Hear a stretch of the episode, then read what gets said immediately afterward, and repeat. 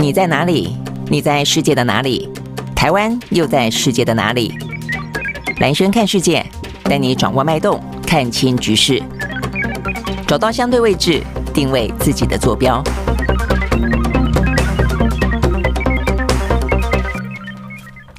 大家好，欢迎收看今天的蓝轩看世界啊。那在过去这个周末里面的话呢，虽然大家都在呃 休休假休息啊，但是呢，在国际之间的话呢，却有呢呃接二连三的重大的呃领袖或前领袖啊要去出访的讯息，呃可能会牵动啊整个的呃国际局势，尤其台湾关系的中美台关系。好，所以一个的话呢是习近平啊，习近平已经出发了，然后呢到俄罗斯进行访问。那预料呢这个行程的安排，今天下午。将会会见呢莫斯科啊，在莫斯科呢会见呢普丁。我想这个讯息的话呢，会是很重要的，尤其对于呢这个习近平来说，到底呢他对于俄乌战争的呃表态会是什么？他可不可能真正扮演一个和平的促成者呢？是一个很重要的斡旋者的角色啊！我相信这个他的角色，他的呃成果哦怎么样，会比起在中东地区的沙乌地阿拉伯跟伊朗之间啊，这个中国扮演的角色呢，来的更加的明。明显意见，而且呢，这个呃，如果说真的促成了俄乌能够呢进行和谈的话哦，那我相信呢，他这样子的一个呃得到的或者今呃他的一个呃凸显出来中国的角色，呃，将会非比非比寻常。我想这个是很重要，我们待会来谈。那另外一个在周末发生的讯息啊，我想对于台湾来说的话呢，是非常重要的讯息哦，那就是呢，马英九呃他即将要登陆进行访问啊。那这个时间点，我觉得有几个重点啊，第一个。呃，这次马英九呢，他等于是呃，他作为台湾台湾一个那么重要的呃这个政治人物，他是非常少见的，而连民进党你可以算得出来的什么蔡英文啦、赖清德啦，这个呃陈菊都曾经在不同的职位上面啊去造访过呢这个中国大陆，但只有马英九啊，他呢不管是他扮扮演哪一个角色的时候，他都没有真正的进行过访问啊，所以他等于是。呃，他这个本身个人来说的话呢，这一次进行所谓的呃要去。祭祖啊，这样的一个行程的话呢，对他个人来说的话呢，会非常具有意义。那对于台湾啊，跟这个两岸来说的话呢，他算是呢在七十四年以来啊第一位卸任总统，因为他是前任总统啊，所以呢这个前任总统的角色呢，这个登陆啊，这个进行访问的话呢，当然这个角色也别具意义。那更不用说呢，在今年，今年的话呢，对于台湾来说是一个总统选举的大年啊，所以呢所有的政治活动都会在今年展开。那他挑选的这个时间点的话呢，刚刚。好，这个七月呃三月二十七号又是蔡英文总统即将出访呢，我们的中美洲的友邦贝里斯哦，跟着瓜尼马拉的这个。差不多时间撞齐啊，所以呢，等于是呢，在这个同样的三月底四月初的时间点上，我们的总统蔡英文呢要去出访我们的友邦，然后要过境美国啊，作为一个最大的支持我们的国家美国，然后我们的前任的总统呢将要去登陆啊，然后去进行呢中国大陆的访问。那虽然目前的话呢没有啊这个所谓的国事层级的安排，毕竟他也是卸任总统了，他也没有打算要进行呃马习会啊这个马马习二会。那但是的话呢，他的一个政治。的敏感度哦，我相信来说哦，这个对于大选年来说还是呃这个非常的重要的哦。嗯，坦白说，我觉得要么呃就是呃一件大好的事情，要么呢可能就会一个局势大坏哦。就对于选举来说了哦。好，所以呢这个部分的话是在今天另外一个非常重要的讯息。那再来的话呢，在呃法国哦也要值得注意的是法国。呃，他们呢，呃，有关于马克宏要把公事，呃，要把这个退休的年龄延长这件事情啊，他呃，在经历过一两个礼拜的呃这个街头的陈情抗议、罢工，呃，这样的一个高度哦、高强度的这样抗议之后，呃，在他在上个礼拜五的时候呢，在国会里面，他动用了宪法的哦这个呃规定，让他可以不用得到国会的同意，径自的就通过这样子的一个呢，呃，延长退休年龄的呃法案，结果呢，造成了呃这个。整个国会的大震荡，他们决定二十四小时之内提出倒阁。哦，所以我想对于法国来说，这也是蛮重要的事情。好，所以呢，国际之间哦，真的是蛮多哈、这个事情呢此起彼落的。那另外的话呢，在呃这个相关的银行啊，不管是美国的矽谷银行，不管是呢呃欧洲的瑞士信贷银行啊，这个部分的一些余波荡漾，也还在这个进行当中。好，所以呢，这是我们今天呢比较主要的新闻了啊。那我想，首先我们就先来。谈对台湾来说的话呢，呃，算是很重要的哦。这个马英九跟蔡英文的各自出访，那我想呢，蔡英文的出访哦，目前看起来在过去这段时间啊，消息释出的时候，已经呢算是一个呃大家都比较知道啊，他可能重要性在哪里，新闻点在哪里的一个呃出访行程了。它的关键会在哦，会在过境美国的时候呢，在加州会见了美国的国会议长麦卡锡。好，那这个会见的话呢，某个程度来说说算是台美双。方要降低啊这个事情呢，在大选年对于中共挑衅的程度啊，本来麦卡麦卡锡是要来台湾的啊，但是担心着他再一次的造成去年八月裴洛西访台之后呢，导致的中国军演给他一个借口哦，所以的话等于是现在呃麦卡锡不来了，是蔡英文去的时候呢，过境呢这个加州呢见面，而且呢他不是在东岸见面，是在西岸见面，所以应该这样讲，就是说尽可能的在地理位置上也好，在你来我往的这个呃。意义上也好，已经选择了一个相对来说呢比较政治敏感度低呃这样的一个情况了。不过毕竟还是一个国会议长啊，所以这个部分的话呢，呃，这个对于对岸来说，对于中共来说的话呢，也还是呃表达了他某个程度的抗议。那我相信等到等到蔡英文真的出发啊，等到真的见了麦卡锡之后，应该还会有呃一次啊个专官方的抗议啊。但是呢，在这个之前的话呢，口头的抗议之外。有关于我们洪都拉斯可能是不是要断交这个事情，也算是呃这个。呃，针对呃这个呃麦卡锡跟蔡英文要见面这个事情，相当程度的一个警告吧，啊，那但是这个警告会不会真正的成真？呃，就是呢，洪都拉斯的总统呃要他的外交部长去中国大陆啊，呃谈有关于建交的事情。那现在的话呢，呃，这个事情就变有一点点哦空间啊，就耐人寻味的空间，就是说呢，洪都拉斯也不想要得罪美国，而且他这个消息也是先放，那似乎呢给了一点点的可能弹性，就是如。如果台湾愿意继续金援，如果美国愿意继续支持的话，他也没打算说要真的呃这个得罪美国。所以现在看起来，美国呢呃又派出了呃他们的一些呃重要的政治人物前往洪都拉斯，希望能够稳住阵脚。好，所以呢呃就意义上来说的话呢，中国大陆的这个动作呃就要要跟洪都拉斯建交这个动作，呃已经达到了呃这个对于。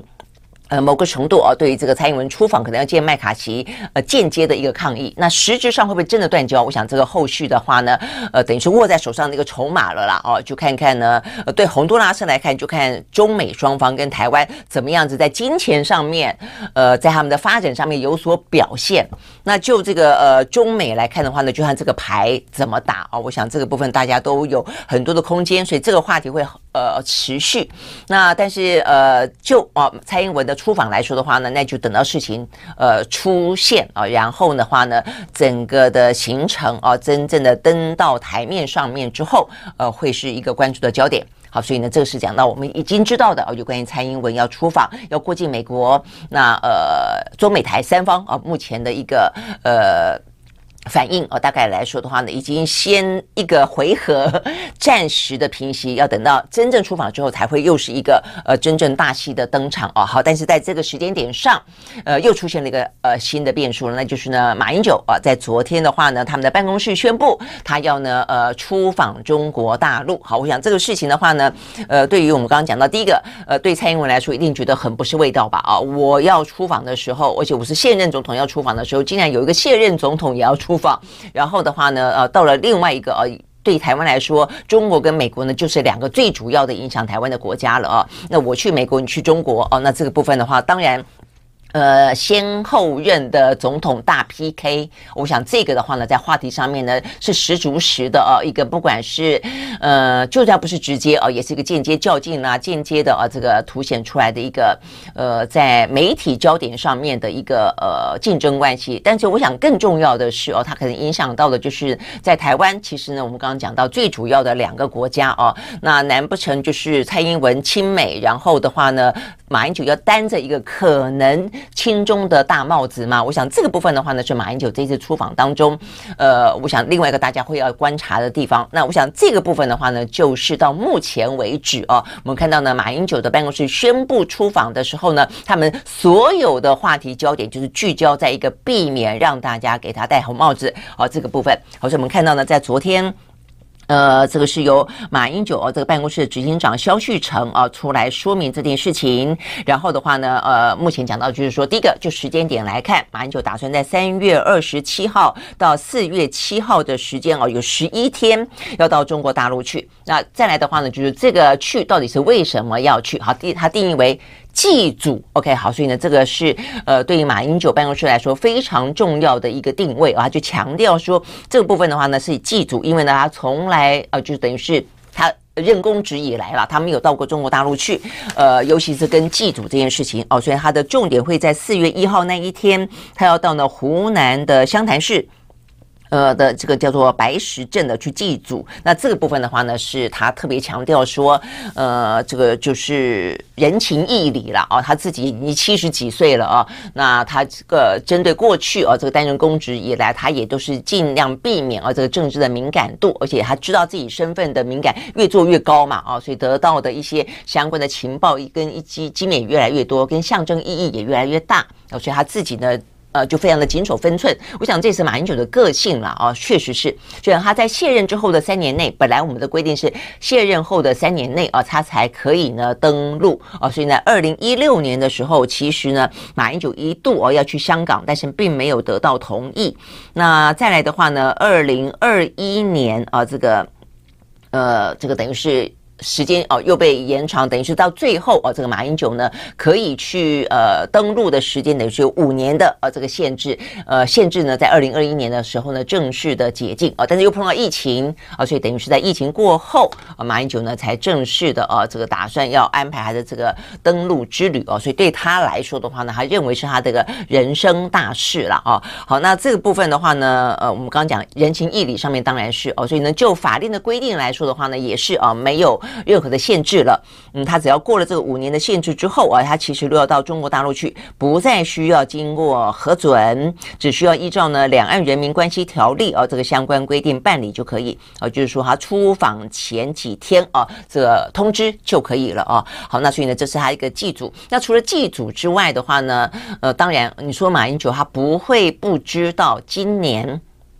会是一个呃，这个对于两岸的局势、中美台的局势以及总统大选来说，会是一个呢呃非常的牵一发动全身的一年啊。所以他即便呢只是去登陆、去祭祖啊，那但是呢也会很容易啊，这个有任何的一些政治上的联想。那我想这是为什么他们呃这个萧旭成他的办公室的执行长特别强调说呢，不会有任何的马习二会哦，也不会到北京。哦，就是不会到一个政治敏感的地方，也不会会见呢任何跟政治哦有关的这些高阶的人士啊，不会有这方面安排。所以呢，在祭祖之外的话呢，他最主要要做的是青年学子的交流。我想这就是另外一个重点了哦。那讲到这个青年学子的交流。呃，他们基金会的执行长啊，这个萧旭成说啊，因为他们基金会有个叫做“大九学堂”啊，这个部分呢是延续的马英九下台之后，呃，他在东吴大学实际上有一堂啊这个政治课，那当中的话呢有蛮多的啊这个两岸学子，有大陆的啊这个学生来，那还有台湾的学生啊，那所以呢在彼此之间的呃这个呃互动，课堂上面互动的过程啊，这个呃他们的说法是说呢，让马英九非常的有感有感受啊，就是说呢两岸之间即便有非常多的意识。意识形态跟政治当中的介入与纠葛，但是的话呢，避开这些政治所带来的敌意的话，事实上呢，双方之间学生透过彼此的接触啊，其实是可以达到更多的一些相互了解。那如果因为相互了解而可以降低敌意，甚至呢，为两岸之间的政治呃创造更多的一些属于民间的这些呃，我觉得是一个自然而然的护栏关系的话，就是缓冲的话呢，事实上呃，对马英九来说，他认为是一个非常值得。的事情啦，相互了解。好，那所以呢，这个部分的话呢，是促成哦，马英九他认为，呃，在他这一趟啊，这这个呃访访问大陆行程当中，他希望呃能够达到的，他希望呢，年轻一代当中不再只是一个剑拔弩张的敌意，能够有交流、有对话。然后的话呢，呃，如果是因为政治干扰。呃，造成的敌意，它可能因此会减缓。那两岸之间啊，就是政治归政治啊，民间的话呢归民间。所以呢，就是马英九啊，他希望他这个行程在祭祖之外啊，另外能够创造出来的一个价值。所以你如果看他这个十一天的行程里面啊，呃，真的很多都是呃学校，我跟学生，比方说什么嗯。呃，武汉大学哦，跟学生座谈，然后到这个湘潭去祭祖的那一天，他会呃访问一个叫做岳云中学哦，那你会去跟他们座谈，然后会到这个呃玉露书院，然后跟湖南大学的学生座谈，呃等等等。那另外还回到最后一站到上海的时候呢，还有一个上海复旦大学的学生座谈啊、所以呢，显然的青年学子的交流这部分啊、降低呢政治的敌意这部分的话呢，他是希望能够去创造的针对下。下一代啊，那这是第二个重点。第三个的话呢，蛮有意思的哦，他会带一些呢呃年轻的学生去。那带这些年轻的学生去啊，那我们刚刚讲他也会跟，就除了他去演讲之外，会带这个学生跟大陆的学生交流。他带我们台湾的年轻学生去很多地方是国呃，就是在呃，就什么辛亥革命啦，哈，就是什么国父啊。这些具有对台湾来说，对中华民国来说呢，具有象征意义的地点，我觉得这个安排倒是蛮蛮微妙的哦。比方说要去谒中山陵，然后的话呢，要去呃孙中山先生的故居，要去呢近代史的遗址的博物馆。那再来的话呢，会去辛亥革命的武昌起义的纪念馆，然后会去重庆。去重庆的话，要去抗战的遗址的博物馆哦。所以你会发现呢，有几个重点。第一个的话呢，他去一个中华民国。被创立啊，具有中华民国诞生这样的意义的地方。哦，所以我想某个程度来说，虽然去那边啊，你说对岸一直很希望马英九去，从马英九卸任前后就开始邀请啊，邀请马英九去。那当然你会知道说他他别具一些政治上的意涵，甚至他可能觉得如果可以促成马习二会哦，可能更好。但是相对来说的话呢，马英九此行就想要去淡化哦，有关于呢目前现在进行式的有关于现在的一些政治纷争。但他想凸显的是意在言外的中华民国，我觉得这一点其实是蛮重要的哦，所以呢，他才会去呃。这个谒中山陵，然后因为其实对台湾的领导人来说，或者一些重要的政治人物来说，你去那边然后讲中华民国，一直是台湾这方面的期待嘛，哦，否则的话你去登陆，然后如果你又不讲中华民国，一定会被绿营的人哦，这个呃贴上一些标签，然后戴上红帽子哦，那当然更不用说大家也期待啊，就是如果你踏上一个一直想要呃这个对台湾武力啊这个不不放弃武力统一的一个。国家的时候，如果我们可以凸显中华民国的存在的话呢，也会是大家哦所期待的。那所以就变成说有很多一些微妙的安排，呃，你未必能够说哦说到多么的呃这个彰显。呃，但是的话呢，你可以透过很多的行动去彰显呢中华民国的存在哦。那所以呢，这个呃夜中山陵这件事情就是一个，然后呢，辛亥革命的武昌起义的纪念馆也是一个。那再一个的话呢，就是抗日了。那我想抗日这个部分的话呢，呃，凸显出来的就是一个，我相信这就是对于。呃，共产党来说，目前他也慢慢接受，就是国共双方共同抗日啊。那我想这个部分的话呢，也是具有一些微妙的政治意涵的啊。OK，好，所以呢，我想这是呃马英九前总统。呃，他呃，这个在昨天呃丢出一个算是呃这个选举期间呃具有相当程度哦、呃、这个一个呃可能的变数哦、可能不管就是它到底是一个好球还是一个坏球，那尤其呢在目前看起来，对台湾来说，我们所谓的呃反中以美啊、这样这个话题呢正在热的时候，你是要靠中国还是要靠美国？我想这个部分的话呢，马英九此行也是一个相较于蔡英文出访过境美国，也是另外一个很鲜明。的对比了哦，那所以呢，嗯，我我相信马英九啊，他应该也是评估再三啊。我看今天媒体的报道里面讲到也是啊，他们就讲到说呢，这个大陆其实对马英九招手很长的一段时间了啊，但是呢，对于马英九来说，呃，他啊就是。呃，考虑哦，蛮长的一段时间，针对呃这个今年的这个访问啊，他有考虑到说，不管是呃他不希望这个祭祖的事情会成为特定政客操弄的目标，也不希望能够会影响到两岸关系，更不想影响到总统选举的状况哦。那所以呢，意思就是你可以预期的哦，就是说民进党一定会操作嘛哦。那 OK，所以我们看到民进党方面就已经开始有不少的政治人物哦在奚落了哦，就是说。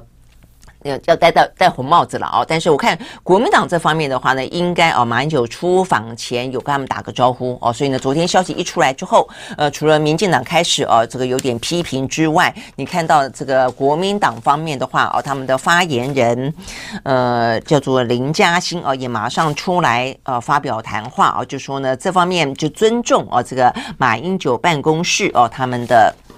呃，这个决定啊，那也相信啊，就是说这方面的话呢，呃，线上祝福啊，相信对于两岸的交流跟了解会有正向的帮助等等。好，那我想这个部分的话呢，呃，就是这个时间点，我相信马英九他不会不知道。我们刚刚讲了啊，因为大陆方面的邀请。然后的话，大陆我相信今年啊，这个他想要释放出一些善意，尤其习近平哦，他现在我们刚才也特别提到，待会儿会再讲哦。他一方面在沙乌地阿拉伯跟这个伊朗之间扮演一个斡旋者的角色，现在呢也人在莫斯科，呃，下午要见普丁啊。接下来的话呢，说会跟呃泽伦斯基进行视讯，那可不可能在扮演一个调停者的角色？那如果你一方面正在调停，在国际之间扮演一个是和平创造者的角色的时候，突然之间对两对台湾还是。不断的武力相相胁迫，那我想这个部分的话呢，当然是非常讽刺的啊，所以你会看到呢。习近平在今年对台湾方面的话呢，也是示出相当程度的善意啊。那跟着这个善意的话呢，当然如果马英九能够去，我相信是他们呢不断希望能够促成的啊。但是对马英九来说的话呢，他接不接受哦，就是他的选择了哦。那你说他纯粹是一个呃祭祖吗？完完全全嗯没有考虑到说他可能会有一些后续的效应吗？我相信也不会那么的单纯哦。所以对马英九来说的话呢，很显然的，他也感受到了对于。今年，如果我们在讲到说呢，今年或者这段时间会是呢中华民国战与和的选择的话，会是呢我们在所谓的亲美的同时，是不是一定要远中反中仇中？是不是有另外一种和中的可能性？我认为马英九呢，他其实嘴巴说他并没有要去。呃，求自己的历史定位了啊！但我相信他想要在这样一个紧张的局势里面，或是呢比较一面倒的往美方倾斜的过程当中，给一个可能性啊。这个可能性就是，是不是可能跟对岸之间有一个呃，未必说投和平就是投降，呃，而且也未必是说呢，呃，也只有呃，这个等于是亲美亲到这种程度啊，才能够维持呃。避免啊，这个中国大陆的武力犯台，就有没有一个是属于两岸之间能够共同创造的一种局势？呃，那我想呢，这个是马英九哦，这个这一次的访问当中，虽然他没有一个政治上的行程哦，但是在意义上面来说，在一个民间的交流上面来说，呃，我我觉得是有他的一个。价值在的了啊，但好，但是他自己本身来说啊，这件事情是他主观上面希望能够有这样的一个意义，有这样的一个价值，有这样的一个成就啊。但是呢，因为毕竟选举还是还是非常非常复杂的哦，所以你要看这个民进党会怎么样操作，然后你也要看呢，呃，这个呃。台美之间啊的关系，我相信美国也会高度关注啊这个呃马英九此行的啊，那所以呢呃过去来说的话，通常像是上次夏立言哦国民党副主席的登陆，呃明明见的人都还算是单纯哦，但是你就会很多的消息在网络上面说哦他秘密见了谁，他又秘密见了谁，我想这部分的话呢是马英九必须要提高警觉的啊，就是他在行程的安排上面。即便没有去北京，比比，即便没有正式的啊这个官方的政治高层人物的呃见面啊，但是呢，在这一些比较是属于学术上的呃祭祖上的啊这个呃纯粹的民间交流上的，会不会有这些呃被操作的空间？我想对他来说也是必须要去小心翼翼的啊。呃，如果可以成功的避得开的话啊，我认为这是一个两岸之间可以进行的一些属于我们哦跟对岸之间的对话的方式。我觉得是。件好事啊，但如果避不开的话，可能不只是说呃这个两岸之间的问题了，还包括今年的总统大选啊，这个国民党很可能都会呃因此而受到呃牵连哦。那我想这个部分的话呢，是呃这样子一个比较敏感的时机啊，这个呃这个敏感时机讲的是今年啊，我想这个部分是受到关注的啊。那也是，但是我想，所以马英九这这一次啊，算是一个呃。顶着一个高风险啊，所以也就是坦白讲，呃，就是富贵险中求哦，就你没有去冒任何的风险，你也很难去创造任何的一个呃成就或契机哦。所以呢，虽然有风险，但我看起来马英九应该有这个心理准备哦，也希望他有这个智慧，能够去尽可能避免哦。对于对岸来说的话呢，我觉得也不要去平添过多的一些政治当中的呃给人家揣测的空间了哦。好，那最后的话呢，当然就是一个呃，当马英九跟蔡英文同时出访哦，一个去中国，一个去美国，那会是怎么样的一个局面啊？嗯，我想这个。也是接下来大家可以好好的去观察的哦。那我想这个部分也就是在今年。台湾的外交场合当中，三月底到四月初啊，呃，非常呃耐人寻味的啊，这个非常精彩可期的一次呃这样的一个外交大戏了。那我想对中国大陆来说，我们刚刚讲到了他怎么样子接待马英九啊，什么样子的规格跟什么样子的一些接触，我想会大家放大镜啊来观察的啊。所以我想对中方来说，呃，也必须谨慎啊，也必须要有智慧才是哦。那否则的话，呃，中国大不断的提到说，必须不希望美国外外部势力过度介入哦。那如果中方的表现并不是一个呢可以让台湾放心的话，那只会把台湾越推越远。我想这部分是蛮清楚的一个状况了哦。OK，好，所以呢，这是有关于马英九。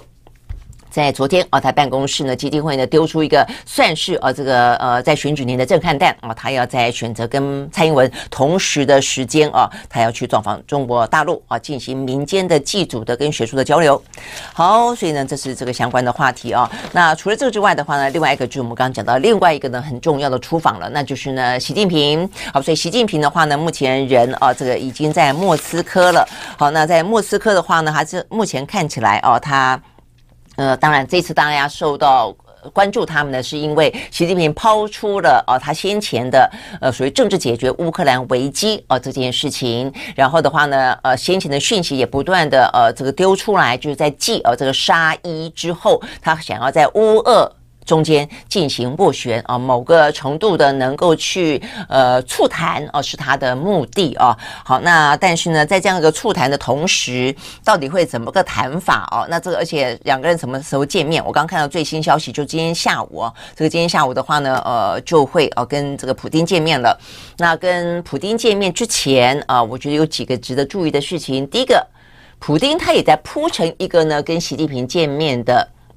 气氛啊，那这个气氛，坦白说，我认为对于习近平来斡旋俄乌，呃，要符合大家外界的期待的话呢，其实上是有一点点啊，这个呃不乐观啊，因为呢，普丁他造访了去年，呃，就他发动了俄乌战争以后，他占领的一个乌克兰的城市马利波。好，那所以这个马利波这个城市的话呢，是在去年五月的时候被占领的哦。那因为被占领之后的话呢，它算是一个蛮大的城市哦，在东南角。那它的城市原本四十五万人，逃逃逃逃了，只剩下十万人左右了。而且整个城市的话呢，几乎九成以上呢都被啊这个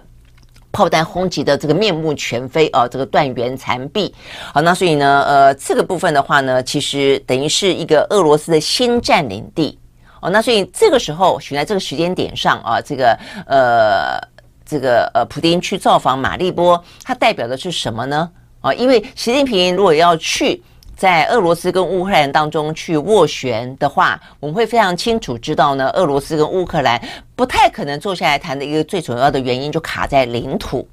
就是说。呃，乌克兰泽连斯基方面说，那你要归还我的领土，你不只要归还这段时间呢，你所占领的乌东，你还要归还二零一四年所占领的克里米亚。那这个是是泽连斯基开出来的高高条件哦。那对于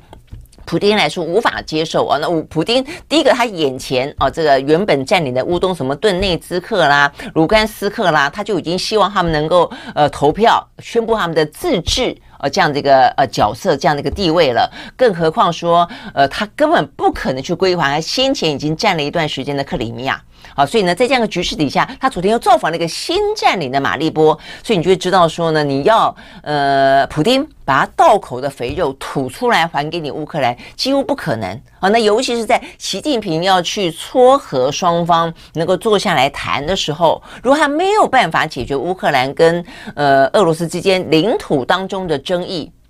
我不太知道他还可以有什么方法啊，可以让俄乌愿意啊这个坐下来进行和谈，愿意呢呃这个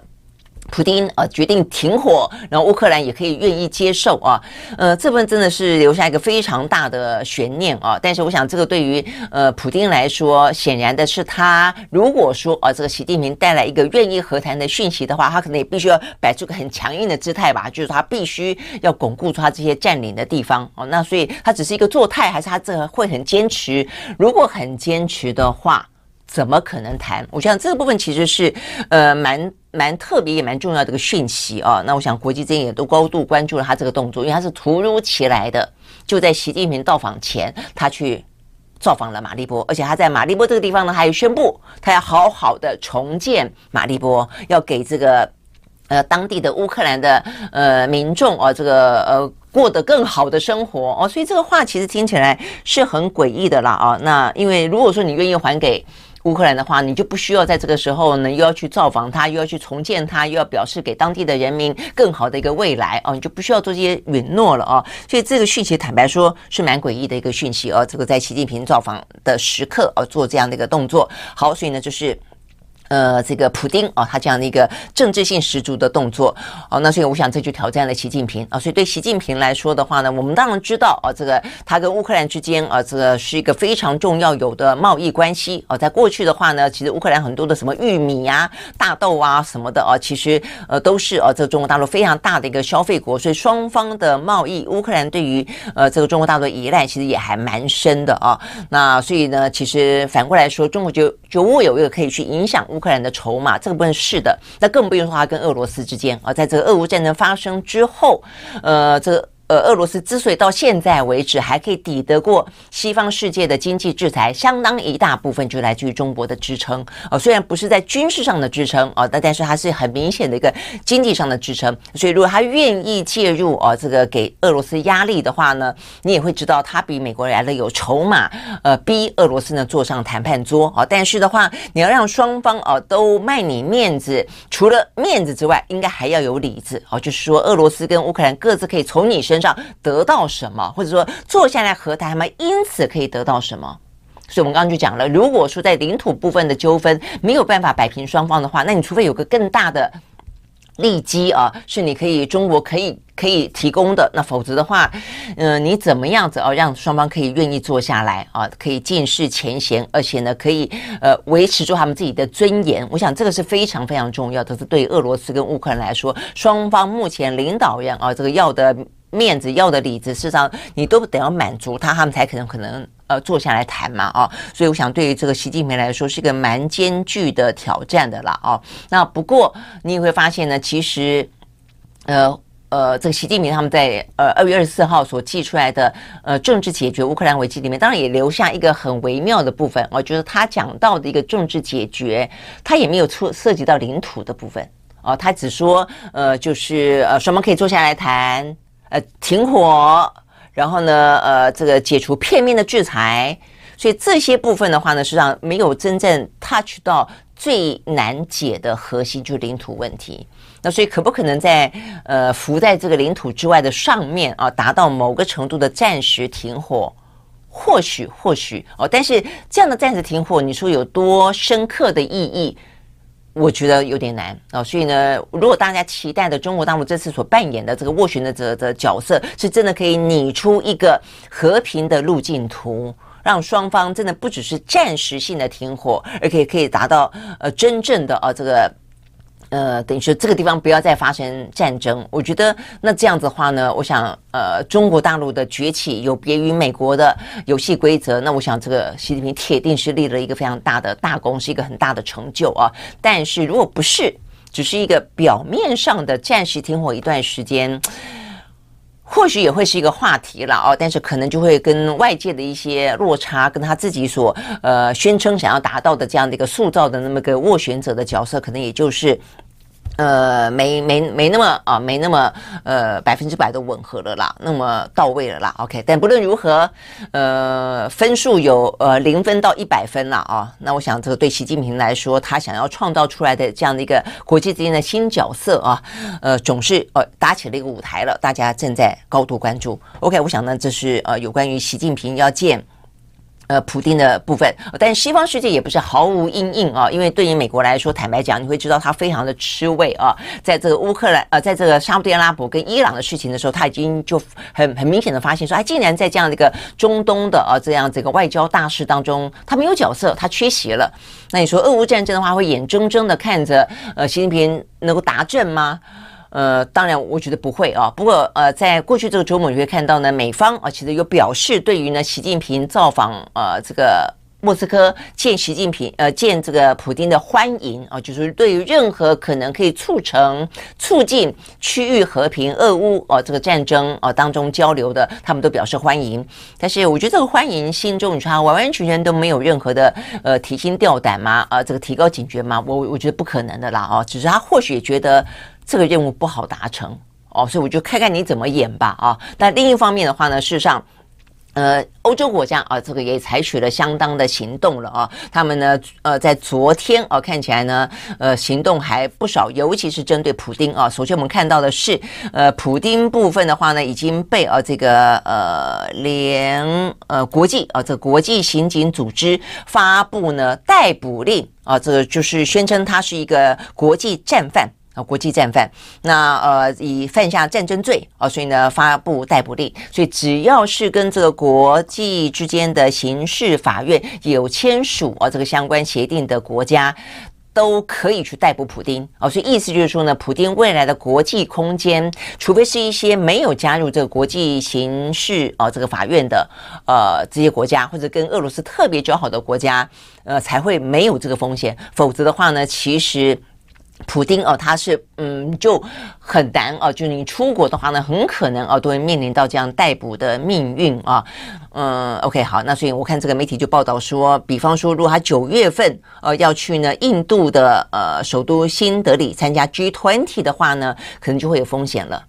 那因为呢，印度虽然它不是啊，它不是呢国际刑事法院罗马规约的缔约国，但是印度现在呢在国际舞台上面也是洞见观瞻，它在中国跟美国之间，它的角色呢也是备受关注。它会不会啊，这个即便不是缔约国，也对普丁采取呢逮捕的行动啊等等，都会是受到高高度关注的。OK，好，所以呢，我想这是。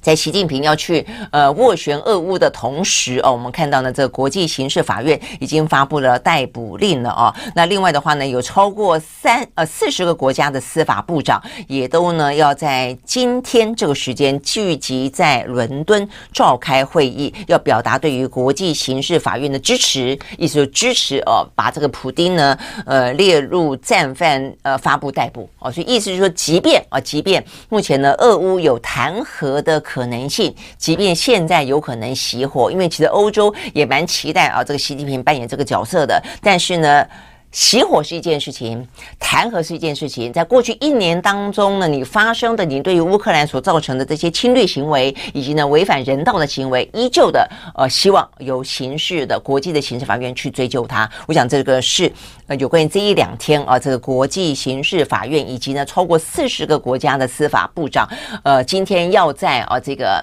伦敦聚会，最主要的它这个象征性的意义在这个地方。好，那所以呢这个部分的话呢就是。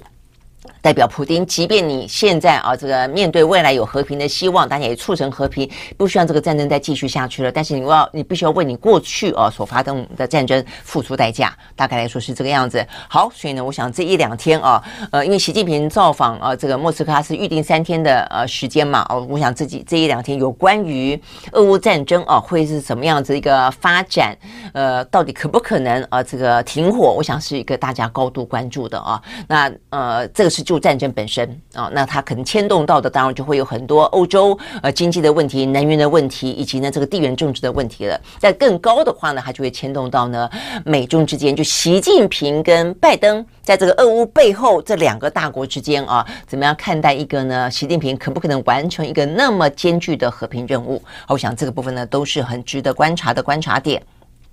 好，那看完这样子，另外一个呢，呃，这个元首出访的消息之后啊，呃，就要来看呢，这个对拜登来说，现在眼前呢正在面临的呢是有关于呢矽谷银行啊这个相关的一些呃状况啊。那这个矽谷银行的话呢，目前看起来虽然还是一个区域性的银行，呃，也是针对新创啊这个企业所提供啊他们这个呃银弹的一个银行。一般来看的话呢，因为美国第一时间啊很快的出手，然后的话呢也去纠集了啊，就十一家银行。对于呢，这个矽谷银行呢，呃，提供呃援助，所以呢，一般来讲都认为说呢，这样子的一个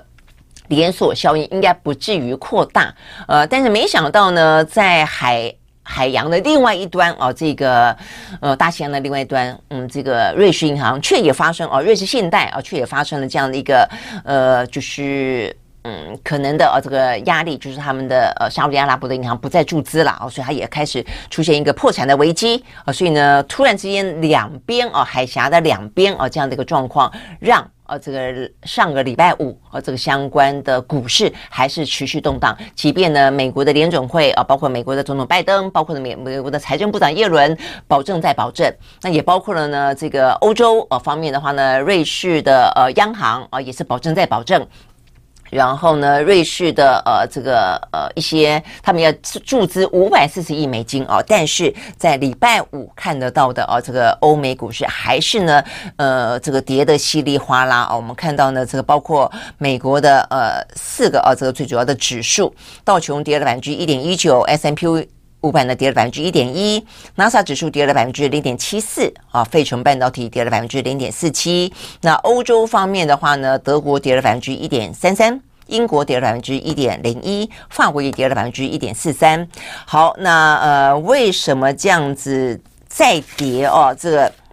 显然的，呃，我们看到的啦，啊，就是包括说，第一个，在美国部分啊，这个美国部分的话呢，即便啊，这个美国政府啊不断的保证，但他没有直接注资，他找大家一起来帮忙哦。那所以好的消息部分的话呢，是就是说，美国的政府没有直接注资，没有进行纾困，他的意思就是说，我没有用，我没有浪费你纳税人的钱来救这个区域银行，但是问题是他还要救啊！如果不救的话，这个股牌会噼啪倒啊！所以我找其他的银行哦，因为其他银行也不担也会也会担心，不希望哦这个状况扩大嘛，所以其他银行一起来帮忙。好，所以除了十一家银行之外的话，我们看到这个最新的消息啊，包括呢那个巴菲特。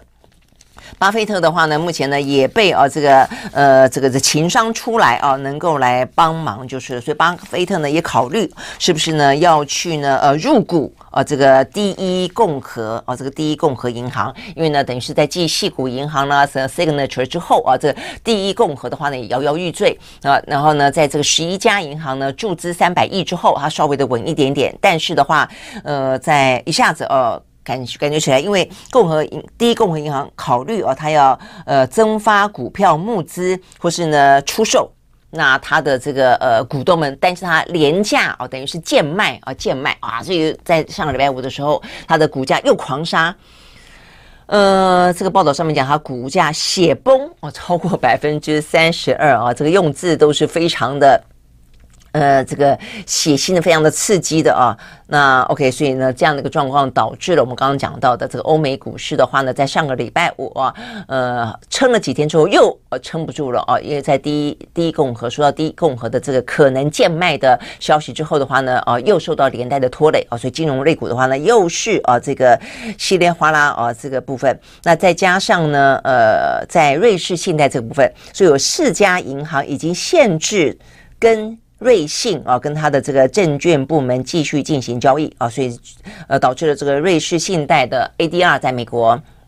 也是大跌百分之六啊，所以呢这些呢都是让呃等于是在美国跟瑞士双方啊已经经过几天啊的急救啊，好不容易呢让啊这个跌了好几天的股市啊勉强维持住，但是在上个礼拜五的话呢又是啊这个血崩不止。好，那所以呢我们就呃看到这个包括了。我们刚刚讲到的美国方面啊，这个等于是拜登又出来喊话了。这个礼拜五呢，再次喊话说会增呃增加国会未来的一个监管。那对于因为呢管理不善而倒闭的银行啊，他会进行更严厉的处罚。因为大家在批评啊，说为什么经过二零零八年的金融金融风暴之后，你不是说你已经做了很多的压力测试了吗？你不是要去健全整个金融环境了吗？怎么到目前看起来大银行是没没倒，而一个搞了一个区域银行也倒了呢？所以呢，这个拜登呢就出来再喊话啊，除了眼前的呃不叫纾困，眼前的急救啊这个之外，未来要怎么样子去整顿啊？这是拜登的说法，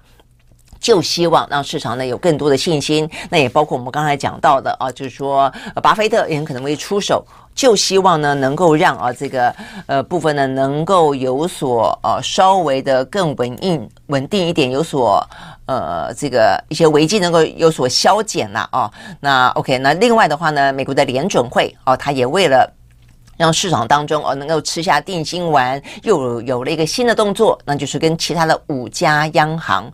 呃五个国家哦五个国家的央行宣布一项呢协调行动，要来增强银行的美元的联动性，希望能够镇定啊这个不只是美国自己，包括呢全球的金融类股啊，呃因为现在大家全球的银行啊都那边剉咧等啊都很担心，好所以这个部分的话呢是看到媒体报道，呃美国的联准会呃。打算跟加拿大、英国、日本、欧盟跟瑞士的央行啊，要在今天发起这项呢特殊的行动啊，让整个的，因为担心的就是市场的流动性不足嘛，也因此还就希望啊能够来。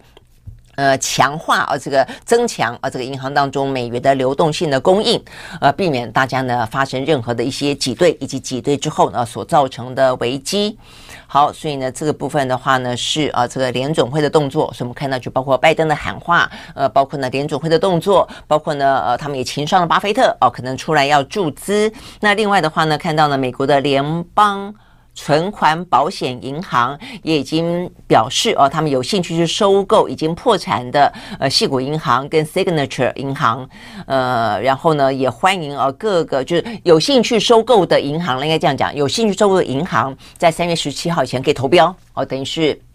呃，这两家已经破产的银行，呃，由美国的联邦存款保保险银行出来啊，这个呃，来等于就像坐庄一样，请大家来投标，那表示啊，这个美国政府啊也不排除来共同负担一些部分的损失。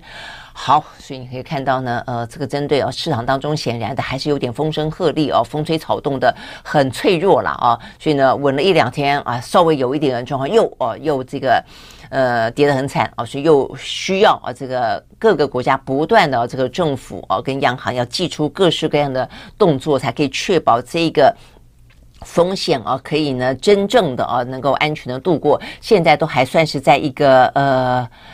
嗯，高风险的阶段啊，还是在风头上就是了。OK，好，我想这个部分的话呢，是讲到有关于啊这个美国的矽谷银行以及瑞士银行。那再来的话呢，属于瑞士银行的瑞士信贷的部分啊，也有一个最新消息，那就是呢，呃，这个瑞士银行啊，已在这个瑞士政府的出面底下啊，这个去撮合双方。目前传出来，瑞士银行愿意以三十二亿的美金来收购呢瑞士银行。那这话一出来之后呢，包括美国啦、英国啦、欧盟哦，都通通表示欢迎，呃，希望呢能够进一步的哦来，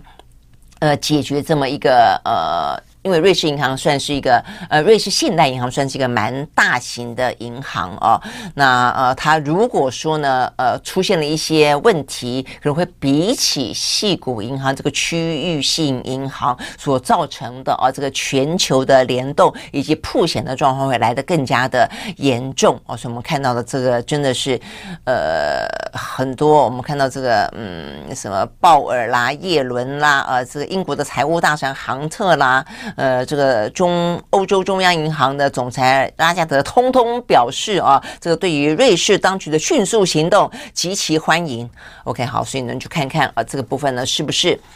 能够稳住这个局面？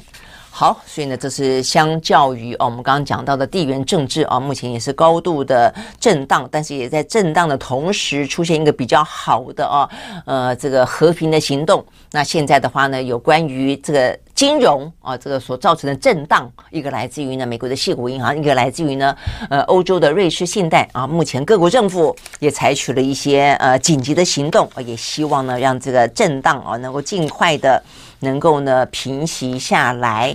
好，那否则的话，你看上个礼拜五啊，这个不只是股价。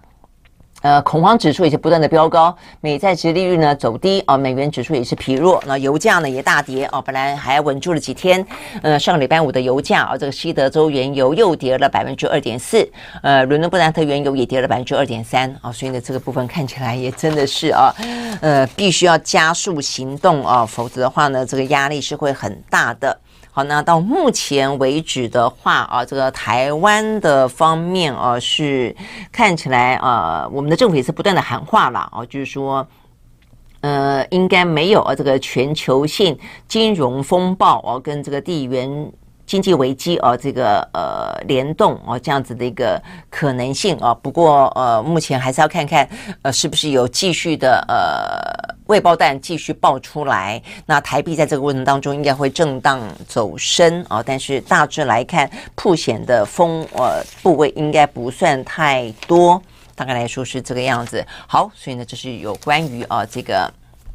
金融。金融啊，这个全球金融部分的一个，呃，目前啊，最最近眼前啊，这个最大的震荡危机，目前最新的一个状况。好，那再来的话呢，就要看啊，也是就是欧洲的呃法国了啊，这个法国又是一个局面啊，这个部分的话呢，讲到的是它必须解决这个问题是比较长期的，而且是一个比较更普遍全球性的啊，呃，没有那么及时性，没有到那么。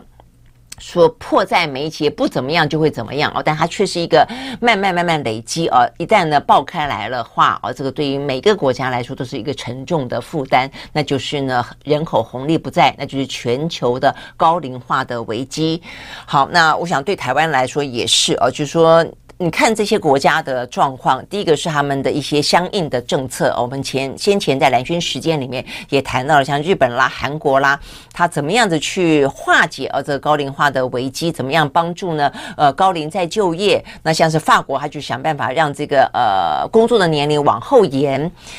都是必要的啊，但是它也会引起一些危机啊，所以像法国显然的目前呢就在面临这个危机啊，因为对法国人来说，他们可能没兴趣啊，这个工作那么长的一个一段时间，他们更在乎的是工作跟生活的平衡啊，所以呢，欧洲很多国家的话呢，像德国，呃，他已经把他这个退休年龄延长到六十七岁了。那法国你要这样子比的话，你说他也不过是从六十二岁延长到六十四岁啊，但是呢，法国的呃工人啊，这个。呃，这个劳工不买单啊，不要哦，那所以的就走上街头。那走上街头的话呢，目前看起来在上个礼拜五的发展就是呢，显然的啊，这个马马克龙他要强度关关山啊，但是想强度关山的话呢，需要国会当中的票数哦都能够通过。那很显然，他们算一算之后，应该认为他们没有办法得到足够的支持通过。所以，他们的法国总理伯纳就在上个礼拜五的时候啊，呃，在这个哇，这个国会看起来啊，这个国会议员，呃，这个鼓噪的。呃的的状况当中哦，他宣布啊，他宣布要动用呢宪法第四十九点三条，强制通过这个呃退休条例的改革法案啊。他的意思是说，我们过去努力了那么长的一段时间，我们也花了很多呃时间来讨论这个法案，我们已经尽可能的顾及到所有了哦。那他们认为这个法案呢，他们呃的说法当中，他们把它当做一个改革法案、进步法案，意思就是说呢，其实真的是。呃，为了整个国家着想啊，所以呢，这个延后退休有它的必要性啊，大概是这样的一个说法啦哦。那呃，所以他们就坚持啊，宁愿动用宪法。好，但是呢，这个部分的话，就造成了呃，这个不只是在呃外头哦，在街上啊，这些抗议的法国工人们呃，更加的呃愤怒啊，就是说他们不想要延后。那在国会当中又给了呃反对者另外一个反对的理由，意思就是说呢，你是集权国家吗？你为了通过一个法案，你竟然可以说不准讨论，直接强制就通过了，意思说没有什么表决，没有反对哦，这个空间我就是通过了哦。那所以这个部分的话呢，让啊这个呃法国的这个反对党突然之间呢，呃给了一个呢非常大的一个理由，通通团结在一起，所以所以目前看起来的话呢，马克龙真的是要面临一个相当大的挑战了，那就是这些在野党呢决定要提出呢不信任案进行倒戈。好，那这个不信任案呢，在法国呢是给予啊这个二十四四四小时之内必须提出啊这样的一个时间。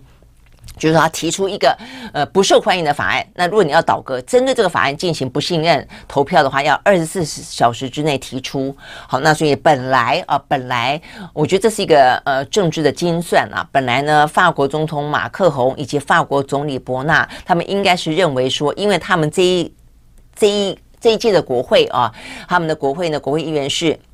五年的任期，现在才当了一年半。所以呢，很多的国会议员在这个话题当中，先前有过讨论，都觉得说，万一他们去反对马克宏这个法案，要付出的代价是马克宏宣布解散国会，那他们就要重选。我一年半前才好不容易选上了，我现在又给你重选哦，所以先前其实很多的国会议员没有意愿。那我想这也是为什么让马克龙觉得他应该有这样的一个把握，可以强渡关山，通过一个呢看起来不太讨人喜欢的那么一个改革法案的原因。但没想到现在看起来似乎呢这个反对党的这个气势啊大振，或者是说外头街头上的民意啊呃已经呢沸腾到了某个程度，反反对党必须要表态了啊，所以呢他们就在。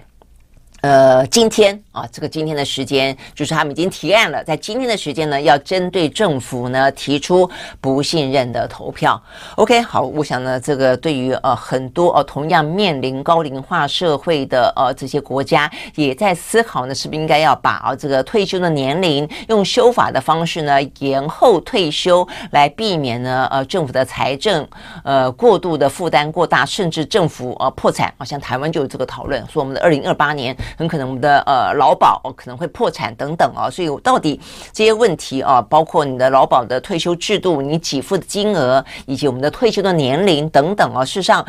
呃，我觉得我们都把它压着哦，所以这是一个闷烧闷烧锅哦，什么时候会炸掉？嗯、真的是不知道哦，所以我觉得我们采取不同的方，我们把它压着哦，让它闷烧。那马克龙选择选择方式，我面对，在面对的话那，就是大爆炸。所以各有不同的方法，但终究是要面对了哦。那我想对台湾来说，也真的就是看到这些状况。